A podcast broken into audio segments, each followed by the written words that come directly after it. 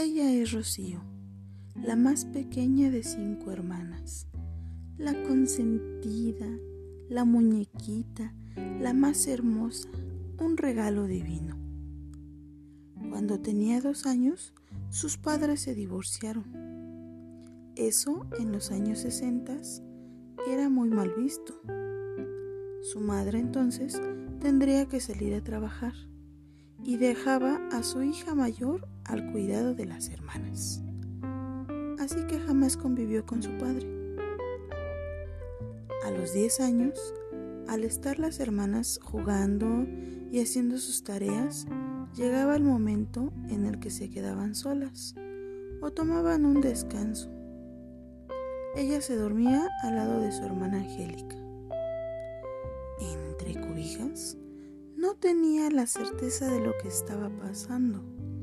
Sentía extraño que su hermana la besara en la boca o que quisiera tocarla. Como todo fue entre sueños, creía que era normal o que no era real. Y pues claro, era solo una niña. Mucho tiempo duró este abuso por parte de su hermana Angélica, hasta que creció y jamás se habló del tema. Nadie nunca supo nada.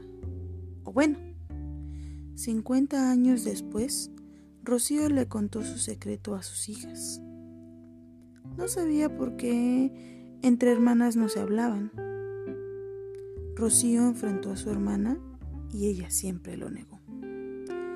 Quiero que sepas, Rocío, que yo sí te creo. Y es por eso que hoy estamos bordando esta frase. Quiero que los secretos de familia dejen de encubrir abusadores.